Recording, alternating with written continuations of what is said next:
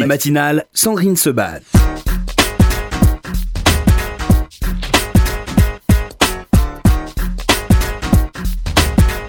Merci d'être avec nous sur RCJ pour euh, ces matinales consacrées à un livre incroyable, celui de Philippe Sands, La filière. Ça vient de paraître aux éditions Albin Michel. Philippe Sands, bonjour encore chez vous. Eh bien, écoutez, nous sommes ravis aussi. Pourquoi vous dites encore Vous étiez venu pour le précédent livre, Retour à Lambert, j'imagine. Et, à un autre événement, j'oublie pas, c'est la troisième visite. La troisième visite, bah, je crois que c'est parce qu'on vous aime bien et que surtout, on est, euh, comment dire, fasciné, euh, ébloui, ébahi devant le travail que vous menez, que vous avez mené avec ce livre, que vous aviez mené déjà avec Retour à Lamberg.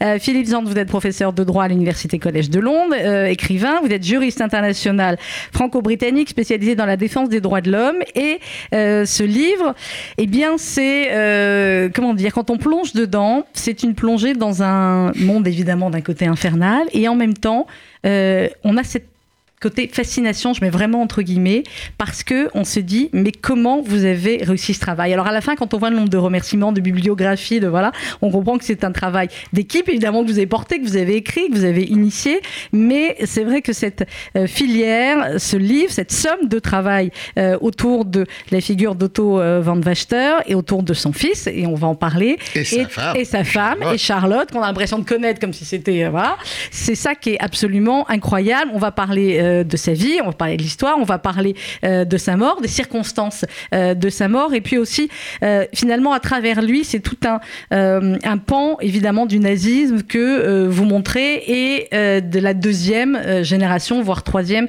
génération ensuite. Et on a pour le début de l'émission en ligne avec nous Shimon Samuels, bonjour. Bonjour. Merci d'être avec nous. Euh, président du euh, fameux centre Simon Wiesenthal. Philippe Sand, j'imagine que vous avez beaucoup travaillé, entendu parler avec, euh, de, avec le centre Simon Wiesenthal. Tout à fait. Et M. Wiesenthal joue un rôle dans ce livre. Mais oui.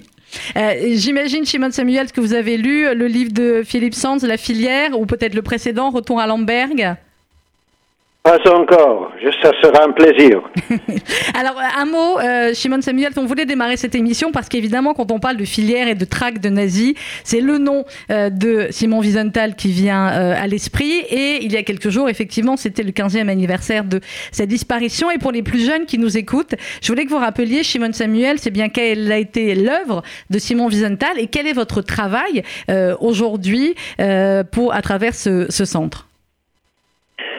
Bon, je, je, voudrais commencer euh, euh avec euh, comment j'ai fait connaissance de ce, Simon Wiesenthal. Euh, ça, ça, commence en 1988. J'étais à Londres dans un journal, j'ai vu que le centre Simon Wiesenthal présente des documents au ministre de l'Intérieur des nazis qui sont arrivés en Angleterre. Et euh, bon, euh, je suis allé à l'hôtel où cette délégation euh, se, trouvait et euh, j'ai les approches et je dis, vous ne me connaissez pas, mais euh, je connais un peu de l'Europe. Et j'ai une question, qu'est-ce que vous allez faire 20 ans euh, à l'avenir? Et ils m'ont dit, bon, suggérez-vous.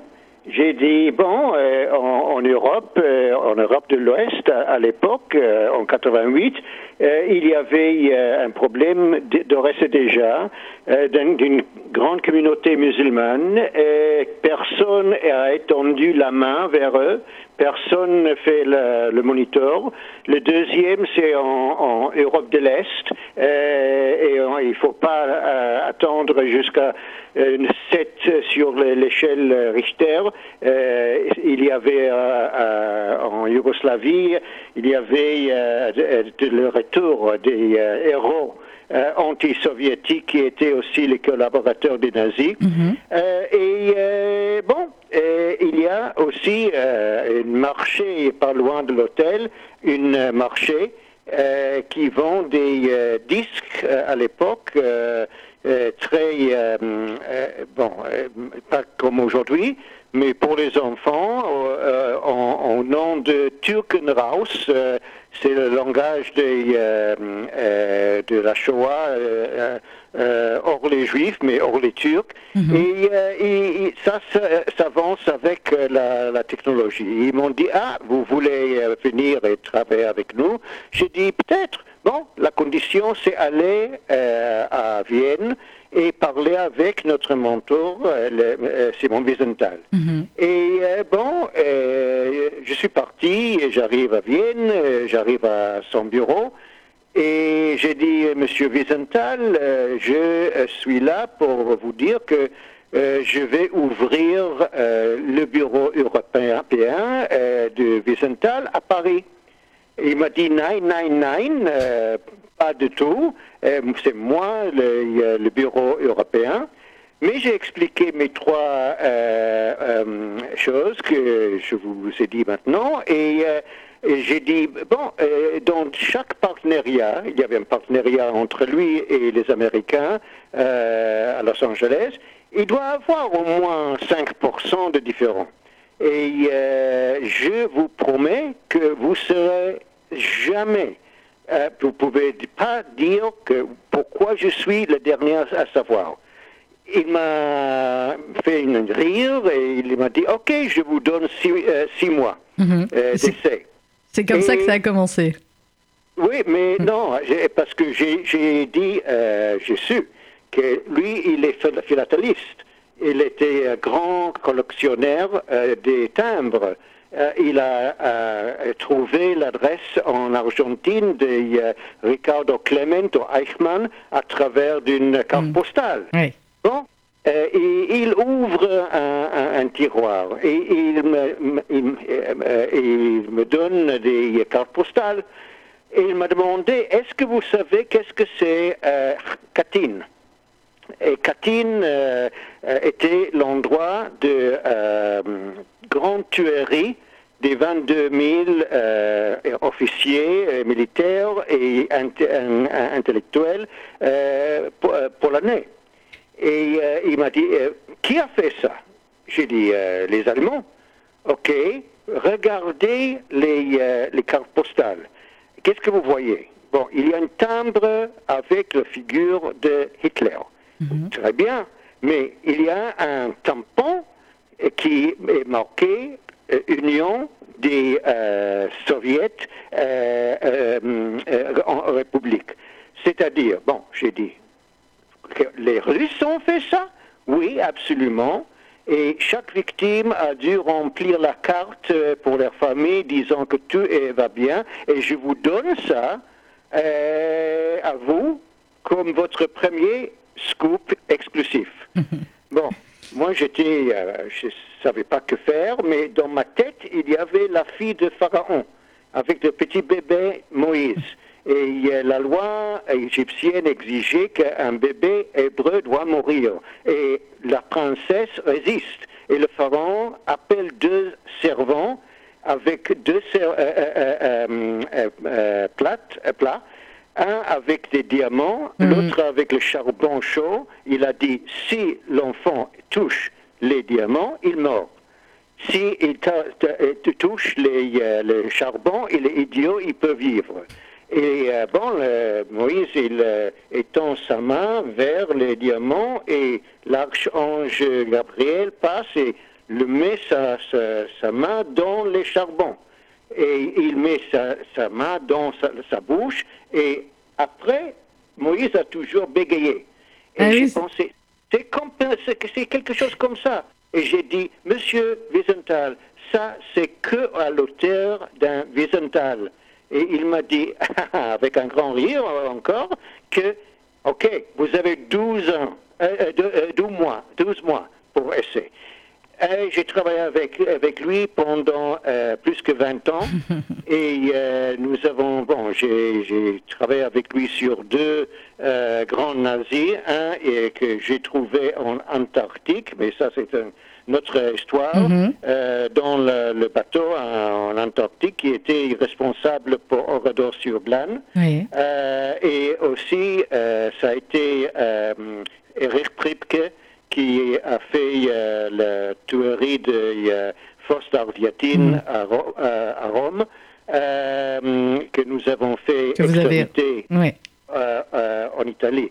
Alors, justement, Shimon, je, je vous interromps euh, une seconde parce que je voulais que Philippe euh, Sand réagisse là-dessus sur euh, ce que raconte Shimon Samuels par rapport effectivement au personnage de Simon Wiesenthal et à cette traque euh, finalement des, euh, des nazis ensuite. C'est une partie évidemment du livre. On va parler de la première partie aussi où vous racontez tout le, tout le parcours de, euh, de ce personnage, Otto van Wachter, mais j'imagine que c'est ce qui vous fascinait aussi, c'est la manière dont, eh bien, après, certains ont été retrouvés, d'autres pas, les complicités qu'ils ont bénéficiées, vous le racontez très bien dans le, dans le livre, et puis euh, ce mystère finalement qui plane toujours sur la mort de certains d'entre eux.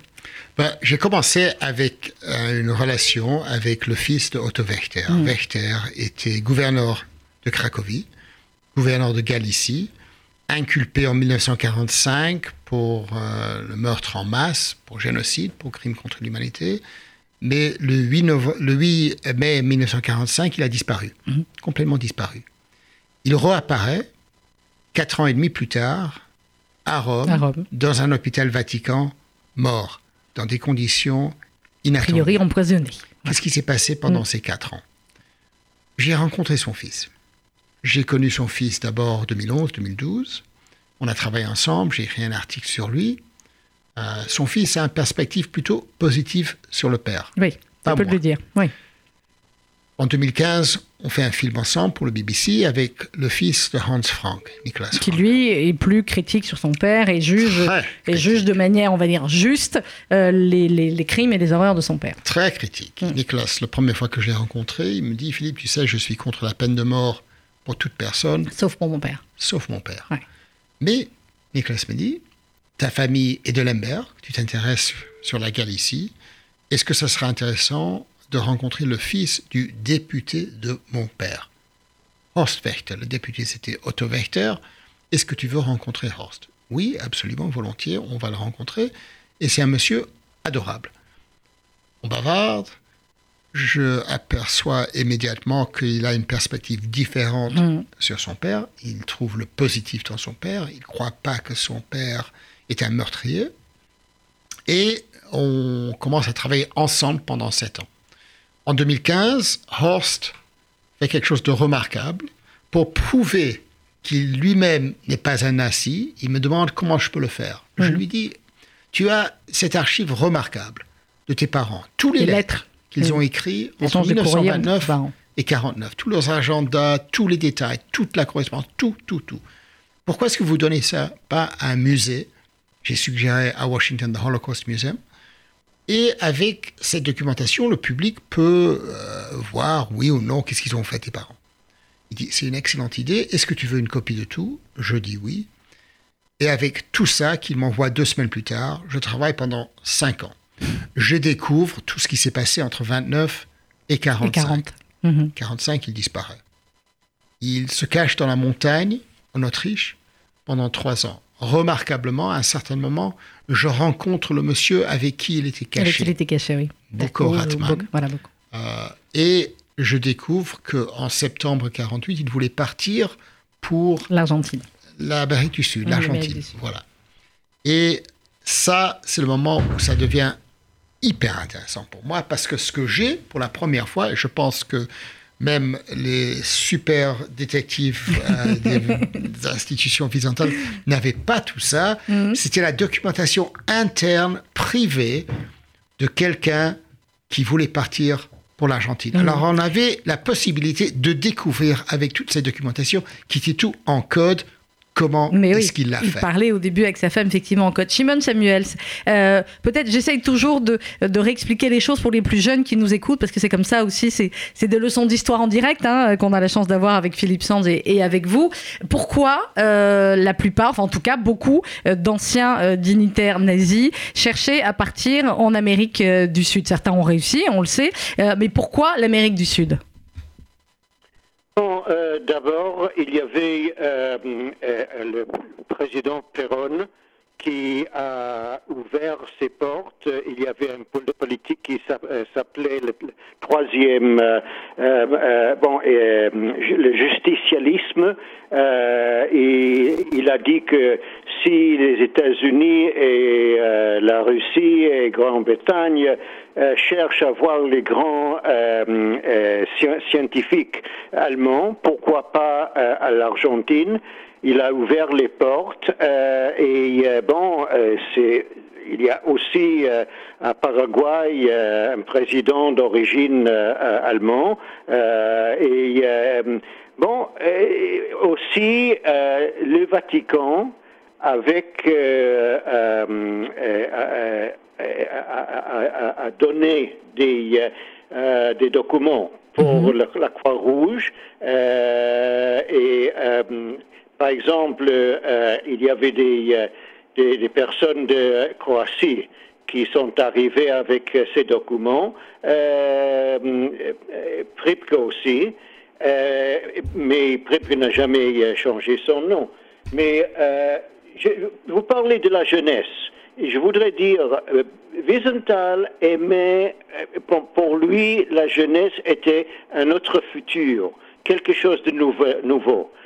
Euh, il a aussi pris des, chances. Euh, parce que j'ai accompagné euh, à lui à, une université en Bavarie. Il était invité par un groupe qui s'appelait étudiants Tutoni de l'extrême droite. Et bon, il a accepté. Et j'ai dit non, mais il a accepté.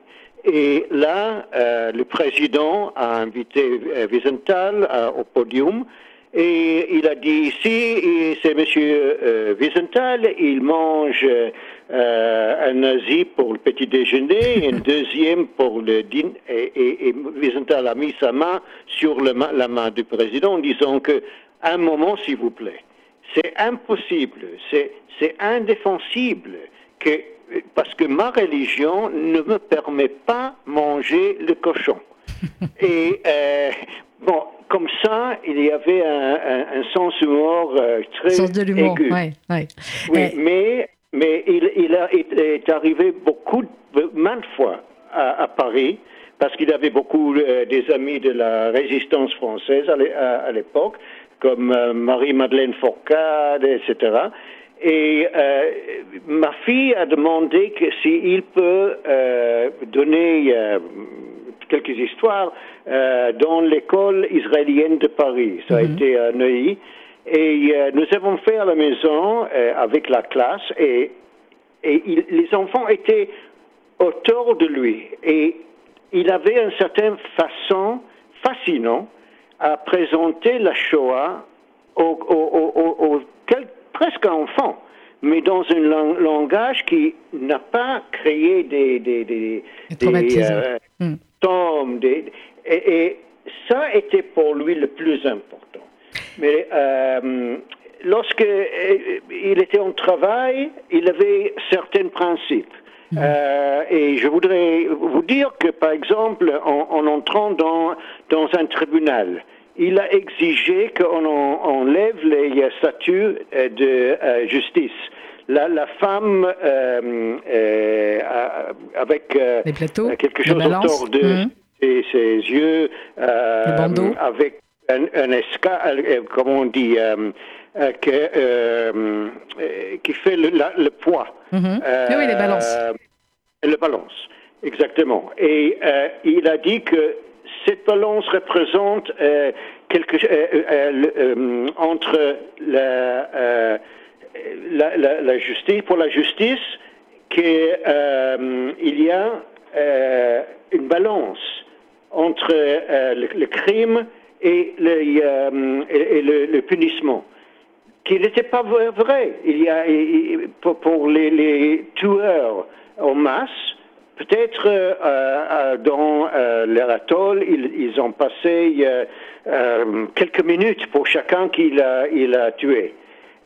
deuxièmement, il a dit que on, doit faire pour chaque criminel la chance, parce que si il, il, était pour la jeunesse, il a voulu montrer à la jeunesse que le principe de la justice, c'est euh, que le, euh, le- le- la- le passage du temps, la, la longévité, Alors justement, oui.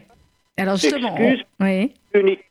et, et pour faire ça, il fallait montrer que l'accusé, il a une compos mentis, c'est-à-dire qu'il comprend bien les charges contre lui.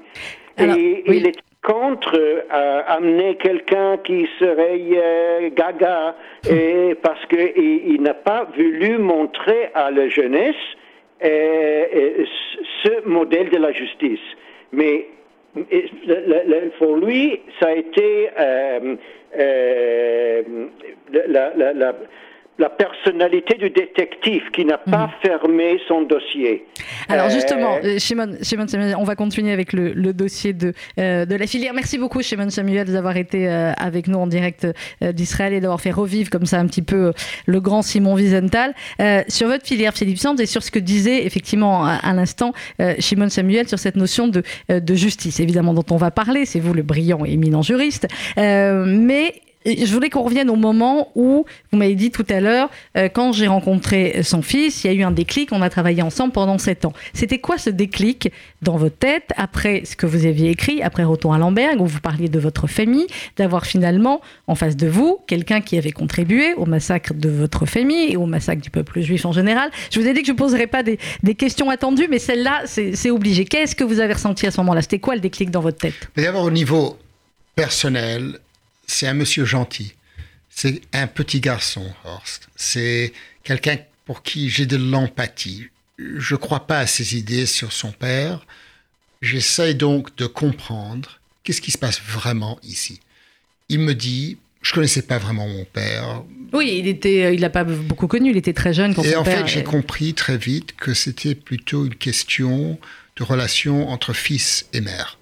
Il adorait sa mère, Oui. sa mère adorait son père, et donc il faisait ce qu'il faisait pour protéger la mémoire et ses relations avec sa mère. Alors je me suis dit, bon, on va ouvrir la porte et je veux voir un peu plus. Je suis avocat et on peut, en écoutant euh, Shimon, là, penser un peu que ce livre, La filière, c'est une sorte de justice privée. Mhm. C'est un rapport, c'est un livre, c'est un thriller, Oui. c'est une histoire d'amour, mais c'est aussi un jugement. Oui. C'est un jugement sur ce qu'a fait Otto et, et, la- et le rôle, et ça pour moi c'est d'une grande importance, de complicité de la femme, Charlotta. J'ai, avec la documentation que Horst m'a donnée, mais avec d'autres documentations, euh, les possibilités de faire des preuves.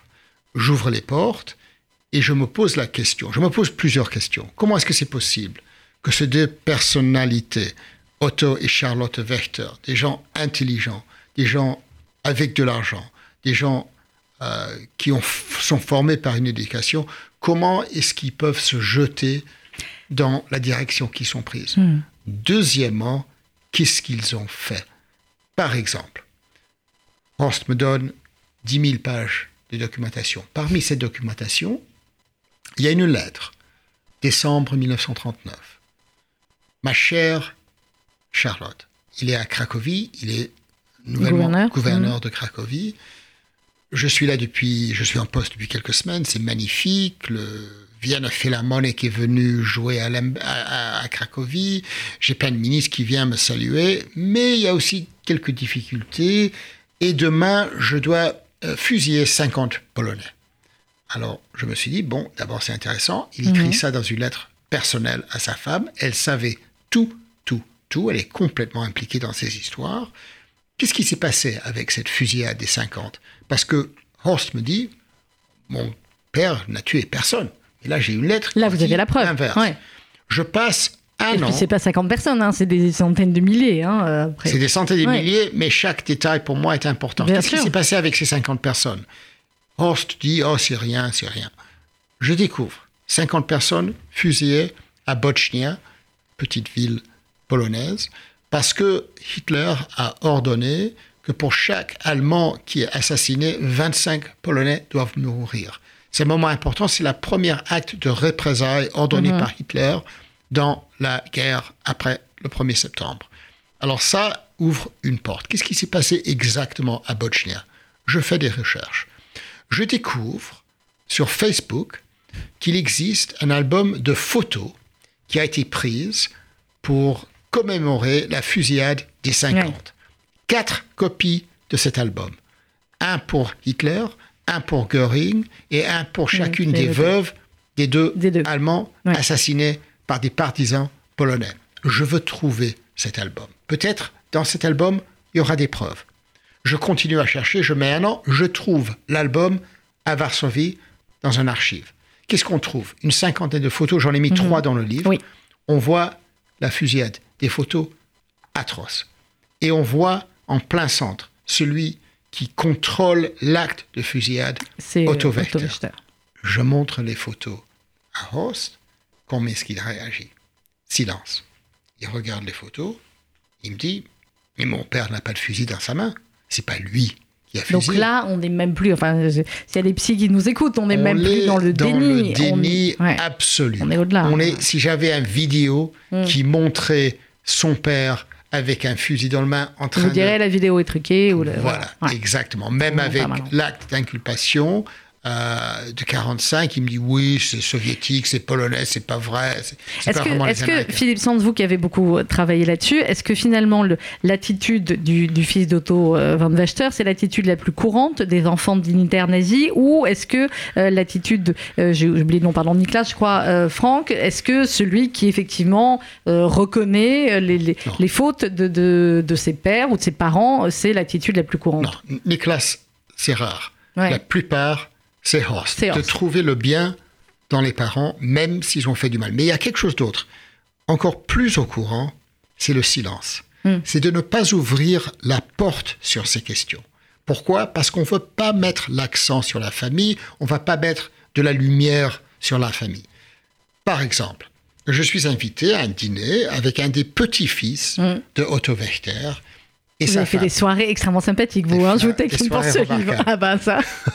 et je, et je décris tout. Oui. Et la femme, je la connais parce que c'était une de mes étudiantes à New York University il y a plusieurs années. Elle m'avait dîné pour rencontrer son mari, le petit-fils Mhm. de Otto Wächter. On dîne ensemble. À un certain moment, euh, le, le- le- le petit-fils disparaît pour aller aux toilettes, je sais pas quoi. Et la fille me dit J'ai une question à vous poser. Oui. Est-ce que je peux vous demander de faire certain que le film que vous faites et que le livre que vous allez écrire ne soit pas publié en Autriche? Mhm. Ah, non, pas possible. Bah oui. Je suis Vous avez peur pour leur réputation? absolument pour la liberté d'expression et si les gens veulent publier et lire, je suis ouvert à ça. Mais pourquoi est-ce que vous me posez ça? Parce qu'elle me raconte, on a une petite fille, 7 ou 8 ans, Mhm. et on veut la protéger. Le nom Wächter a été euh, est propre maintenant en Autriche. D'ouvrir maintenant ces histoires d'il y a 40 ans, ça va lui endommager. Je te Ça, supplie ouais. de ne rien écrire là-dessus. Alors ça, c'est, je pense, C'est une attitude la plus courante. Ça, c'est Ouais. la- oui, tout à fait. Ouais, et cette petite fille, on verra d'ici quelques années comment, euh, comment elle réagit. Alors, ce qui est absolument remarquable et fascinant, je le redis, Philippe Sands dans la filière, c'est l'avalanche de détails. C'est à quel point on est plongé dès le début, effectivement, dans la vie de Horst et Charlotte. D'abord dans leur vie euh, avant qu'ils se rencontrent, et puis ensuite quand ils se rencontrent, ce qu'ils s'écrivent, ce qu'ils mangent, euh, où ils vont au spectacle. Avec qui il se couche Avec qui ils se couchent, limite le nombre de fois, voilà, exactement. Comment vous avez trouvé tout ça? Bah, Quand on a 10 000 pages Oui, de documentation en allemand, imagine euh, que euh, tout ce que moi j'ai écrit Mm. à ma femme pendant 20 ans, que je donne ça à quelqu'un. Dans tout ça, on trouve les détails. Mais ça prend du temps. Oui. J'ai travaillé avec trois... il faut écrire pendant 20 ans, c'est ça Voilà, ils ont écrit pendant 20 ans. Et dans cette documentation, on trouve des détails absolument euh, remarquables. Je peux donner un, un- un- un deuxième exemple. Août 42. Mhm. Wächter maintenant est à Lemberg, il est gouverneur. C'est six mois après la conférence de Wannsee. La question se pose comment appliquer la décision sur la solution ouais, sur la finale solution finale. en Galicie. Mm. Himmler n'est pas sûr de Wächter. Alors il arrive à Lemberg, il y a une visite avec lui. Wächter le décrit dans une lettre à Charlotte. Ah, ça s'est très bien passé, Oui, il a sympa. confiance en moi, c'était Oui. très sympa, on a mangé ensemble, on a visité les Juifs, on a blablabla. Et dans un archive à Berlin, je trouve le rapport de Himmler. Mhm. J'ai visité Wächter. Je lui ai donné une opportunité de rentrer à Vienne pour euh, travailler dans un bureau quelque part, faire n'importe quoi. Il a refusé. Il veut rester, il veut travailler, il veut faire le nécessaire. Donc il aurait C'est-à-dire, voilà, il a eu un choix. mettre en place. euh, C'est pas la choix. banalité Ouais. du mal. hein. Il savait exactement ce qu'il devait faire et il voulait le faire. Et sa femme, Charlotte, et pour moi, ça c'est d'une importance Mm. singulière, était complètement impliquée de ce, dans ce qu'il faisait. Vous, vous insistez beaucoup depuis le début, et vous avez raison effectivement sur, sur Charlotte. Est-ce que ça veut dire que, euh, de manière générale, on s'est concentré beaucoup sur les dignitaires nazis et pas sur euh, les épouses qui, pour certaines, effectivement, étaient parfaitement au courant, adhéraient. hein. Elle, elle avait adhéré au parti nazi, et elle en était fière, elle était fière de ce que faisait son mari, etc. etc. Euh, Est-ce que c'est tout un autre pan, finalement, de, de l'histoire du nazisme Tout aussi à fait. étudier? Tout à fait. Et on ne Ouais. connaît pas du tout cette histoire. C'est une histoire. Chouette, encore c'est un autre oubliée. C'est une histoire Ouais. Oubliée parce qu'on sait que dans tout mariage, c'est un couple, c'est deux personnes. Alors, un- autre exemple que je découvre dans cette matériel, il y a non seulement les lettres, il y a aussi euh, des carnets où euh, Charlotte explique ce qui s'est passé. Alors là, on arrive le 15 mars 1938, Mhm. une journée très importante, l'arrivée de Adolf Hitler Oui, à, à Vienne, À Vienne. après Ça, c'est raconté comme étant. euh, voilà. C'est comme quand on nous fait les récits de la libération de Paris, hein, grosso modo. Voilà. Ouais. Otto arrive de Berlin où il s'est échappé parce qu'il est euh, impliqué dans l'assassinat du chancelier euh, autrichien Dollfuss quatre ans plus tôt. Il arrive à Vienne. Charlotte et Otto sont sur le balcon du Heldenplatz ensemble avec Hitler pendant l'après-midi. Charlotte écrit J'étais à un mètre du Führer. C'était remarquable et magnifique pour elle. Ouais. Après l'événement, c'est fini, Hitler part, Mhm. eux ils rentrent dans le bâtiment, ils descendent l'escalier, et en bas du de, de l'escalier, il y a un moment où elle décrit que son mari, Otto, lui arrête, il lui dit, ma chérie, j'ai maintenant un choix à faire. Je peux continuer comme avocat, je peux travailler, je Mhm. peux gagner très bien mon vie, nous allons avoir une belle vie Belle ensemble, vie. hein. Ou Ou je continue, je Ou- gagnerai moins ou- d'argent, mais je ou- continue avec ou- le parti. où j'accepte Mm. l'offre que m'a donnée Arthur Seyss-Inquart, le parrain de notre petit-fils Horst, de rentrer dans le gouvernement comme secrétaire d'État. Qu'est-ce que je fais? À ce moment-là, on est, il y a une choix, il y a une bifurcation. Et Charlotte aurait pu dire, tu sais quoi? Ouais. C'est assez. Fais le droit, on arrête avec ces histoires, on participe pas dans les tueries, on arrête. Hum, Elle, Non, elle, elle fait encourage là-dessus. elle encourage. C'est, c'est un effet propulseur. C'est elle qui pousse Son son, mari. mari. Mm. Et je pense que dans plein de ces histoires, il y a l'histoire des femmes qui ont joué un rôle. Bien sûr, des rôles différents. Oui, oui. Et qu'est-ce qui se passe? Six mois plus tard, Wächter a fini son travail à Vienne. Mhm. Son job, c'était quoi? C'était d'enlever toute personne juive de fonction publique. 16 000 personnes. Il a viré, y compris même deux de ses propres professeurs. Oui, qu'il l'université avait à l'université. Il y a les photos, et puis il y a même à un moment donné, je crois que c'est son père hein, qui lui fait une demande pour quelqu'un de, de leur connaissance, qui a un enfant à, à moitié, enfin, qui est juif. Mais- mais et il lui dit, mais non, on peut pas, c'est pareil pour Voilà. tout le monde, la loi c'est la loi, euh, etc. Imaginez-vous pour un second, je suis prof à l'université, que, que dans Vos 25 élèves, ans, ouais.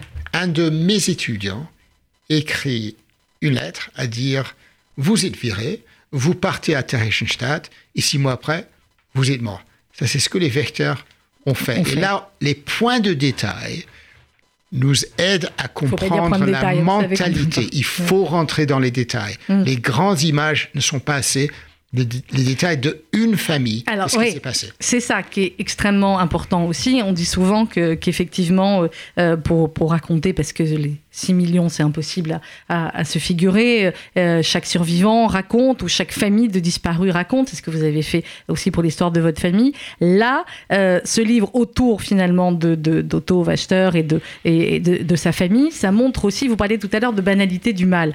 Euh, on est aussi là-dedans parce que on suit leur parcours amoureux, leurs gosses, euh, ces avortements, leur, leur sortie à la philharmonie, au théâtre, etc. C'était, c'est un couple extrêmement cultivé qui représente représente finalement très bien l'image qu'on peut avoir effectivement de l'Allemagne, en tout cas de certains Allemands à ce moment-là.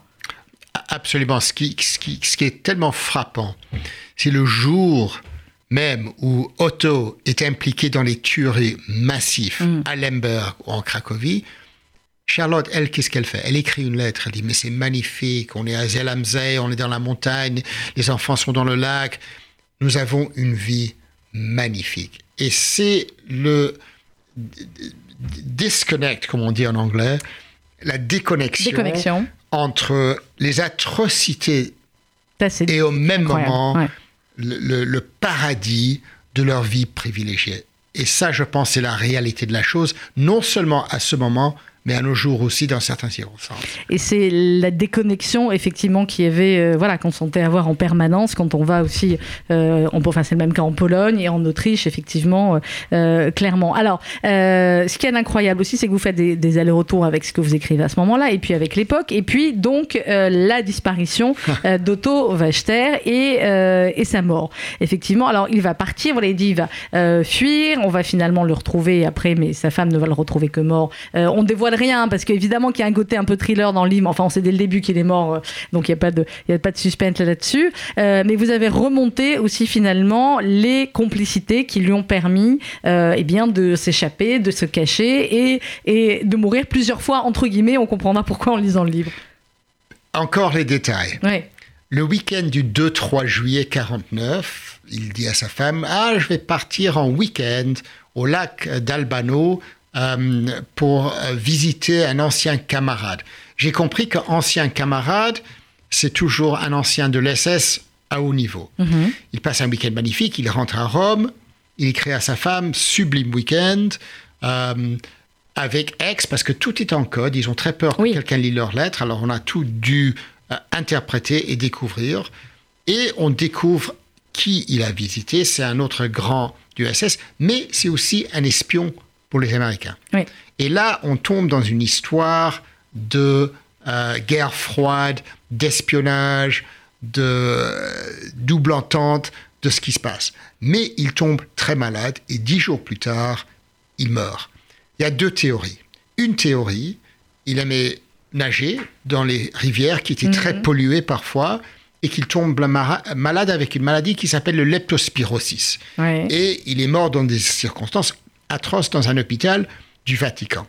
Mais l'autre théorie, et c'est la théorie préférée de son fils, mhm. Hort, c'est qu'il était assassiné. Il a été empoisonné. Assassiné ou par les Américains, mhm. ou les Soviétiques, ou les Polonais, ou, attendez une minute, les Juifs. Et mhm. pas n'importe quel Juif.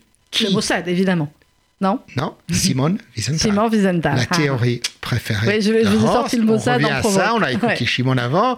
C'était que Simone Wiesenthal détestait son père. Mhm. C'est clair, j'ai trouvé les documents que Simone Wiesenthal était à la recherche de Otto Wächter, j'ai tous les dossiers là-dessus. Mhm. Euh, le centre Wiesenthal à Vienne m'a beaucoup assisté, dont je suis très euh, appréciatif. Et il évoque cette possibilité. Pourquoi? Parce que, parce que le 16 août 1942, Wiesenthal écrit dans un livre J'étais là, le moment où j'ai vu Wächter participer à la déportation de ma mère. Mhm. Alors les liens entre Wiesenthal et Wächter sont très très proches. Euh, je crois que Shimon Samuel est resté en ligne parce qu'il voulait écouter l'émission. Du coup, Shimon, vous êtes toujours là? Oui, absolument. vous vouliez écouter l'émission, elle est formidable. Euh, du coup, et je ne vais pas vous poser la question, est-ce que c'est Simon Wiesenthal euh, réellement qui... Non, je ne peux pas vous poser cette question-là.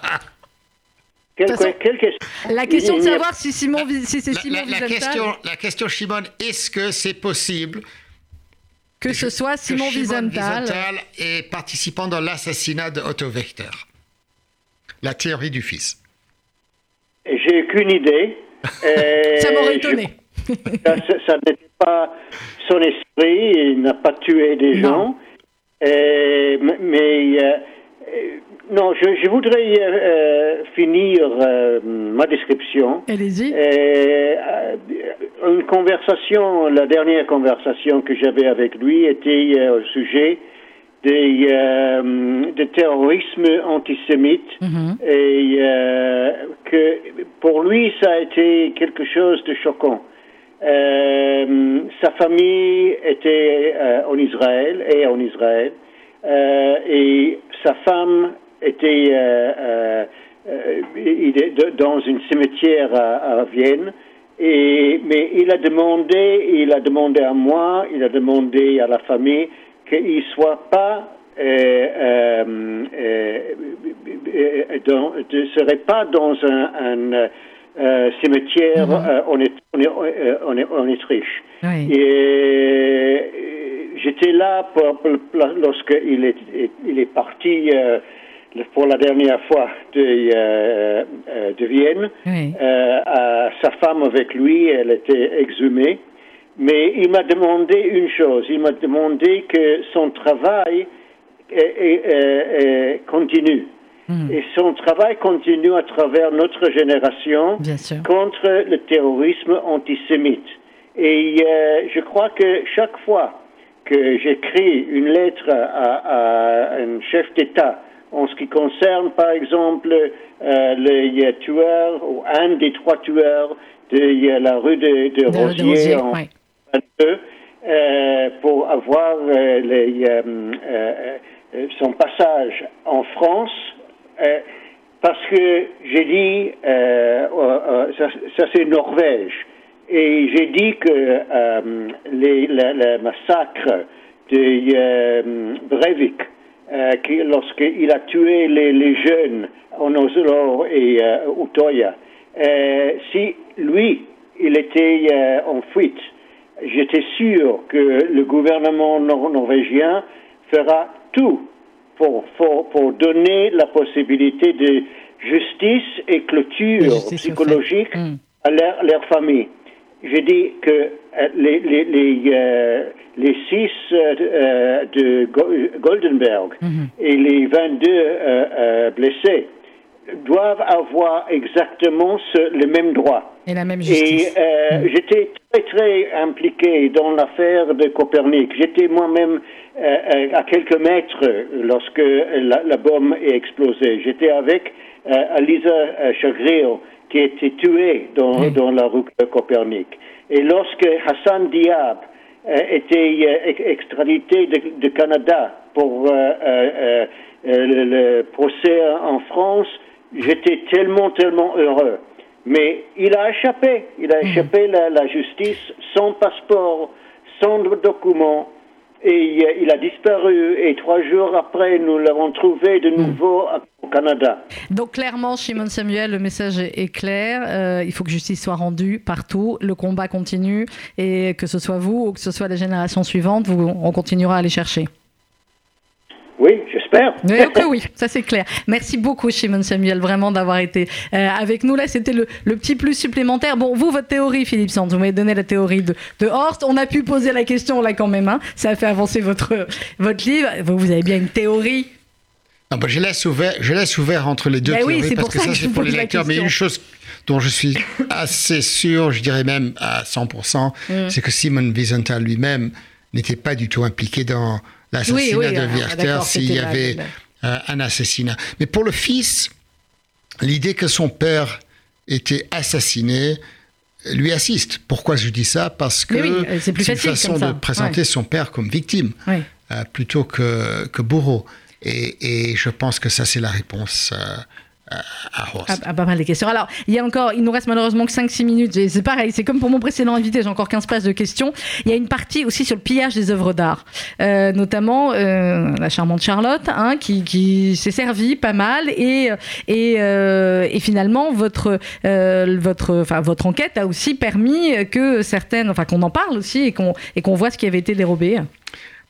Il- encore dans la documentation que j'ai trouvé pas dans la documentation de Horst, mais ailleurs dans des archives euh, en Pologne, euh, une description d'un matinée à Cracovie que Charlotte Werther arrive au Grand Musée National avec un morceau de papier signé par son mari qui dit tu peux prendre tout ce que tu veux de ce musée. Vous prenez tout ce que vous voulez euh, et elle prend tout ce qu'elle veut. Et elle prend des tas de peintures, d'autres objets.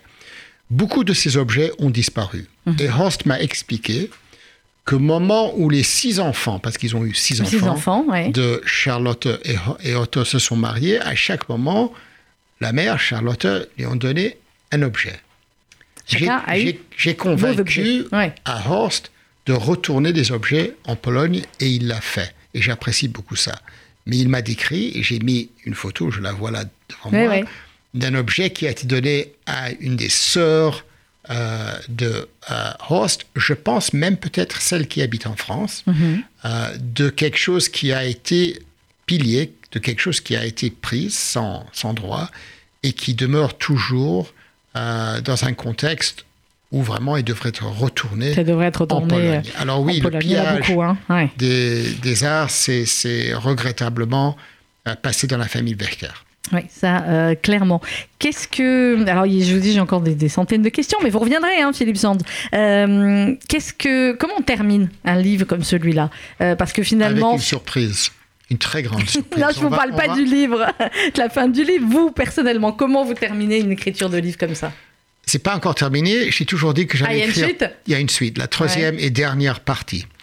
Wächter était une euh, caractère mineur dans Retour à Lemberg. Dans Là, la, c'est dans filière, c'est le grand caractère. Mm. Dans la filière, il y a un autre caractère mineur dont Qui va devenir, euh, Shimon connaît très bien le nom, Ouais. euh, Walter Rauf. Mhm. Walter Rauf euh, habitait dans le même monastère à Rome que Otto Wächter. Il Mhm. est parti en avril 49 pour le Syrie. Oui. En 55, il arrive en Chili. Il travaille là comme petit homme d'affaires. En 73, Pinochet vient au pouvoir. Et cela est dit que Walter Rauf a commencé à travailler pour Oui. Pinochet Mm. pour lui apprendre comment interroger euh, ceux qui sont contre Oui, c'est ça régime. aussi, voilà. Il est- 25 ans plus tard, Mhm. je travaille dans l'affaire Pinochet à Londres, dans le fameux procès. Pinochet est inculpé, pas par coïn- coïncidence, pour crime contre l'humanité et génocide, le Mhm. thème de Retour à Lemberg. Je participe dans ce procès et les actes de Walter Rauf deviennent une partie de ce procès. Alors ça, c'est une façon Ça, de terminer D'accord. la troisième partie, la totalité du XXe siècle, Mm. crime contre l'humanité, génocide, de Lemberg à Santiago, À Londres. à Londres. Vous aurez Et à Paris, parce Et à qu'en Paris, fait, bah ce- oui. le troisième livre euh, s'ouvre à Paris. au Il est écrit déjà et une partie écrite, partie. mais ça commence au cimetière Pantin à Mhm. Paris pour l'enterrement de mon grand-père. Mhm. Vous auriez, vous avez passé toute votre vie quasiment, Philippe Sands. Non. Non, Non. une grande non, partie en une tout cas. partie, une petite partie. Une petite partie en tout cas, une, en tout cas, Une partie. un livre, une partie. Euh, après le troisième, ça sera fini, vous croyez? Non, on n'en a jamais On sait fini. jamais. On n'en a jamais On fini. sait jamais. Car, puis vous avez entendu Shimon Samuels qui a dit qu'il fallait que le, que le combat continue. Merci beaucoup d'être venu nous voir aujourd'hui. Euh, Il y a des photos, il y a plein de photos aussi dans le livre. Et ce qui est drôlement bien fait, c'est que d'habitude, vous lisez un livre, il vous met toutes les photos à la fin, donc vous comprenez. Non, voilà. C'est extrêmement. Il y a une euh, autre chose, les photos sont indistinctes pour une raison. Oui. Pour moi, une photo, ça fait travailler le lecteur ou la lectrice. C'est très sûr, important. et c'est comme c'est placé au milieu du texte, euh, voilà, ça fait partie Les images du sont une façon d'ouvrir l'imagination. Ah bah ça c'est clair, puis quand vous voyez la, la- la photo d'Hitler ou les photos que Charlotte pouvait prendre à Nuremberg, clairement on est, on est dedans, on est plongé dedans. Euh, Philippe Sanz, la filière, c'est aux éditions Albin Michel. Merci beaucoup d'avoir été avec nous. Grand plaisir d'être avec vous. Merci, à bientôt.